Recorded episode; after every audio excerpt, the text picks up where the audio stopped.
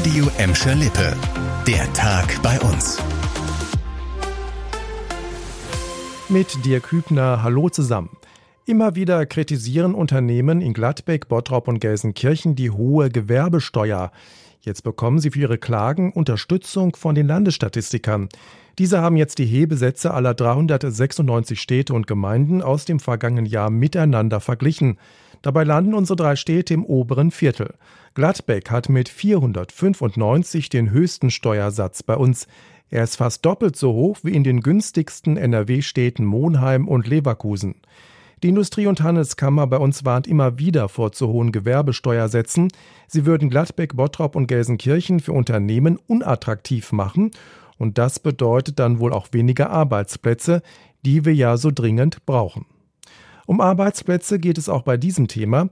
Wegen der drohenden Gasknappheit und steigender Energiepreise bereitet die NRW-Landesregierung einen Schutzschirm für die Stadtwerke im Land vor.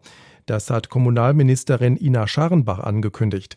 Leon Pollock mit den Hintergründen und den Auswirkungen für uns. Viele Kommunen versuchen laut der Ministerin schon Energie zu sparen, wo es geht. Städte und Kreise würden mit Sorge auf den Herbst und Winter schauen, wo zum Beispiel Schulen, Hallenbäder und Sporthallen beheizt werden müssen.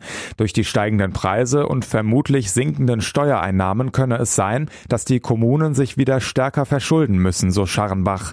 Wie genau das Land einspringen will, steht noch nicht fest. Bei uns hat nur Gelsenkirchen eigene Stadtwerke, die zum Beispiel die Bäder und den Hafen betreiben. Unklar ist, ob ein möglicher Schutzschirm auch für den Energieversorger Ehle gelten würde, an dem die Städte Gladbeck, Bottrop und Gelsenkirchen beteiligt sind.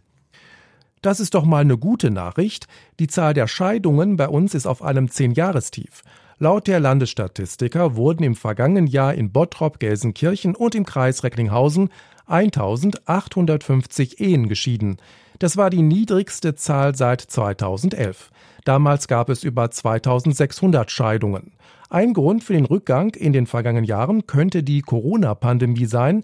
Während der Lockdowns konnten auch die Gerichte nicht so arbeiten wie sonst. Von den Scheidungen bei uns waren im vergangenen Jahr gut 1700 Kinder betroffen. Übrigens gibt es nicht das verflixte siebte Jahr. Die meisten Ehepaare haben sich schon nach sechs Jahren scheiden lassen. Das war der Tag bei uns im Radio und als Podcast. Aktuelle Nachrichten aus Gladbeck, Bottrop und Gelsenkirchen findet ihr jederzeit auf radio und in unserer App.